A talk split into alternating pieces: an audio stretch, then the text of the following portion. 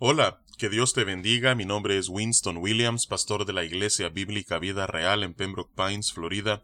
Bienvenidos a otro episodio de Vida Devocional, un ministerio de la Iglesia Bíblica Vida Real, cuya misión es sembrar la verdad de la palabra de Dios en los corazones de los hombres y cosechar vidas nuevas para el reino de Dios.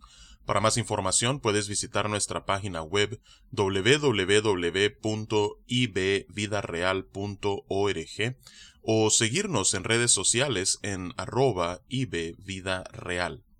Estamos a tan solo tres días de la gran celebración de la Navidad este viernes y ya hemos estado en esta serie de Adviento durante los últimos 23 días de diciembre y hemos estado no solamente meditando en el nacimiento de Cristo Jesús, su encarnación, sino que también en las implicaciones de ese nacimiento, no solamente para Él como nuestro Salvador, sino para nosotros también como los salvos. Y hoy continuaremos meditando en esas implicaciones gloriosas, en esas consecuencias hermosas eh, para ti y para mí que la encarnación tuvo. Vamos a leer en esta mañana en la primera carta de Pedro, capítulo 1, versículos 3 al 5, que hay muchas realidades que ahora son nuestras en virtud no solamente de la encarnación de Cristo, sino de su vida, muerte y resurrección. Así es que si tienes tu Biblia abierta en la primera carta de Pedro, te animo a que sigas la lectura conmigo en el capítulo 1, versículos 3 al 5. Dice la palabra de Dios. Bendito el Dios y Padre de nuestro Señor Jesucristo que según su grande misericordia nos hizo renacer para una esperanza viva, por la resurrección de Jesucristo de los muertos, para una herencia incorruptible, incontaminada e inmarcesible, reservada en los cielos para vosotros, que sois guardados por el poder de Dios mediante la fe, para alcanzar la salvación que está preparada para ser manifestada en el tiempo postrero. Que Dios bendiga su palabra. En primer lugar, Pedro comienza aquí con una bendición a Dios. Dice, bendito el Dios y Padre de nuestro Señor Jesucristo. ¿Y por qué Pedro está arrancando esta carta con una bendición a Dios? Dice él que según su grande misericordia nos hizo renacer para una esperanza viva. Me encanta el lenguaje pasivo de lo que Pedro está hablando aquí. Es decir, nosotros no hicimos absolutamente nada para volver a la vida. Hemos visto ya en devocionales pasados que los seres humanos nacemos en un estado de muerte espiritual y como tal nosotros estamos completamente inhabilitados para darnos vida a nosotros mismos. De hecho, que las buenas nuevas de la Navidad es que Dios nos mostró su amor en que envió a su Hijo para darnos vida, tal como dice la primera de carta de Juan capítulo 4. Ah, eso es las buenas nuevas de la Navidad. Así es que vemos aquí que nosotros no nos dimos vida a nosotros, sino que dice nos hizo renacer. Fue Dios el que nos dio ese nuevo nacimiento, fue Dios el que nos regeneró, fue Dios el que nos hizo nacer de nuevo. Ahora, ¿cómo Dios nos hizo nacer de nuevo? Dice el versículo 3 que nos hizo renacer para una esperanza viva por la resurrección de Jesucristo de los muertos. Es decir, la resurrección de Cristo de entre los muertos es lo que ha hecho posible que todos los que estábamos muertos en delitos y pecados, al arrepentirnos de nuestros pecados y creer en Cristo Jesús, esos pecados nosotros podamos colocarlos sobre Cristo en la cruz. Él paga por esa culpa, muere como ah, paga del pecado y luego resucita al tercer día venciendo el pecado, venciendo la muerte. Y si nosotros creemos en que Él hizo eso en nuestro lugar, creemos en la persona y en la obra de Cristo Jesús, entonces dice la palabra de Dios que somos resucitados juntamente con Él volvemos a la vida. Aquellos que estaban muertos en sus delitos y pecados ahora pasan de muerte a vida. Eso lo ha hecho posible la resurrección de Cristo Jesús. Así es que nosotros hemos sido renacidos, pero eso lo ha hecho el Señor y solamente el Señor. Ahora, ¿Para qué hemos nosotros vuelto a la vida?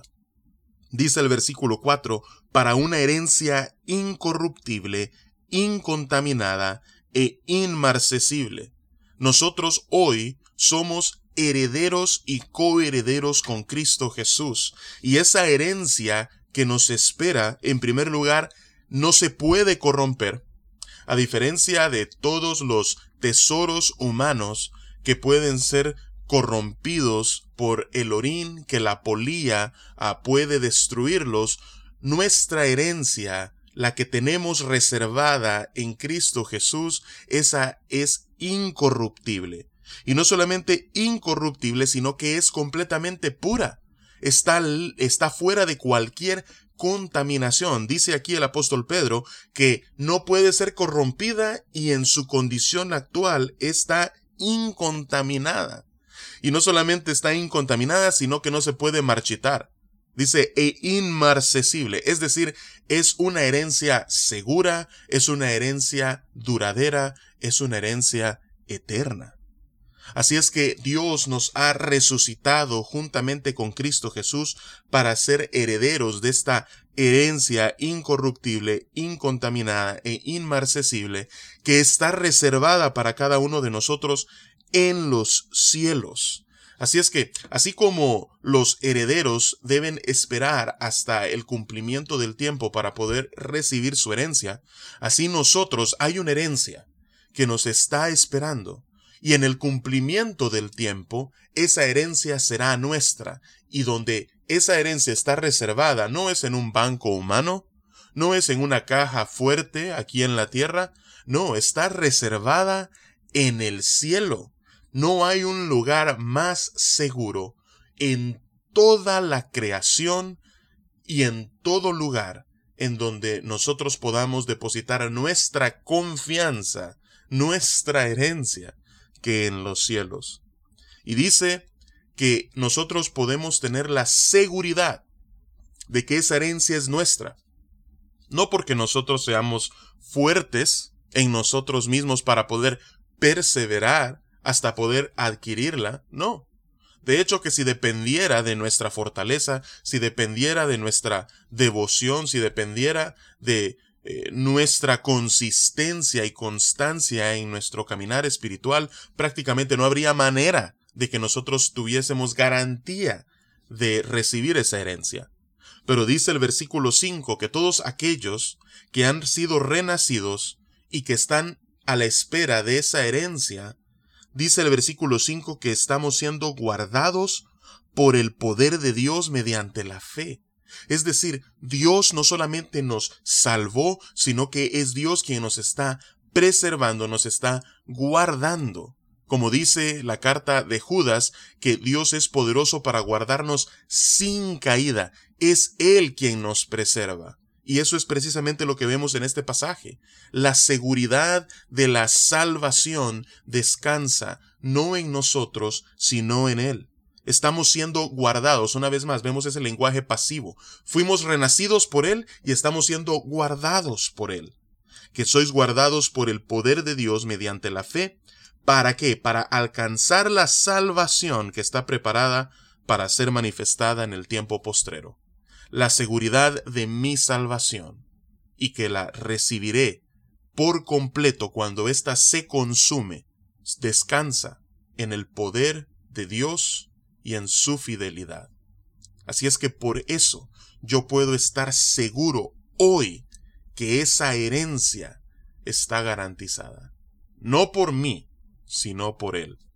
Y todo eso, hermano y hermana, amigo y amiga, quien lo ha hecho posible es Cristo Jesús, mediante su encarnación, vida, muerte y resurrección. Y eso es lo que celebramos en esta época de la Navidad. Así es que mientras te preparas para recibir y dar regalos en esta Navidad, recuerda que el mejor regalo que jamás podrás recibir ya te ha sido dado en Cristo Jesús y esa herencia está segura y garantizada por el poder y la fidelidad de tu Padre Celestial. Qué bueno meditar en esto durante esta Navidad. Que Dios te bendiga y con su favor nos encontraremos mañana.